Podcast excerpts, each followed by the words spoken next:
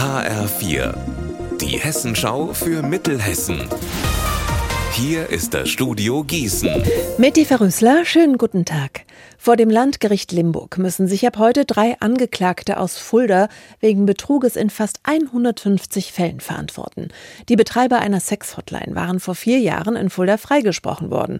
Der Bundesgerichtshof hatte dieses Urteil aber aufgehoben. Unter anderem deshalb, weil Beweise im ersten Verfahren nicht ausreichend beachtet wurden. Jetzt also Auftakt zum Revisionsprozess in Limburg. Und Lea Schebaum war im Gerichtssaal.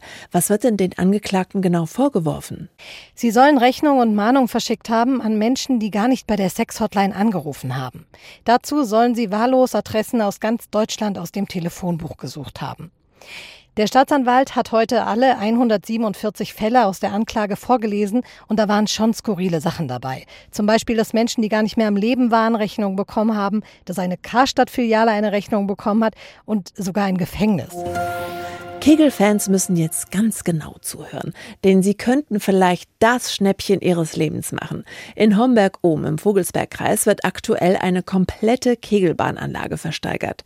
Verkäufer ist das Bildungszentrum der AOK Hessen. Dort steht die Kegelbahn aktuell noch im Keller, erklärt Haustechniker Torben Dehnel. Die Bahn muss raus, weil wir hier unten in dem Bereich unsere Küche hinbauen wollen und die Bahn an sich ist so in einem sehr guten Zustand. Sie wurde jährlich gewartet, die Bahn wurde poliert, es funktioniert alles. 30 Jahre alt, 37 Meter lang und 4,5 Meter breit ist die Kegelbahnanlage. Gekostet hat sie 1,50.000 D-Mark, also ungefähr 25.000 Euro.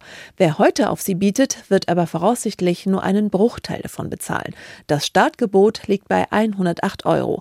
Aber die Sache hat einen Haken. Es ist leider Gottes so, dass der oder diejenige, die das ersteigern, dann auch selbst ausbauen müssen. Und zwar komplett. Das ist ein Riesenaufwand und deswegen ist das leider Gottes die, äh, der schwierigste Punkt wahrscheinlich an der ganzen Geschichte.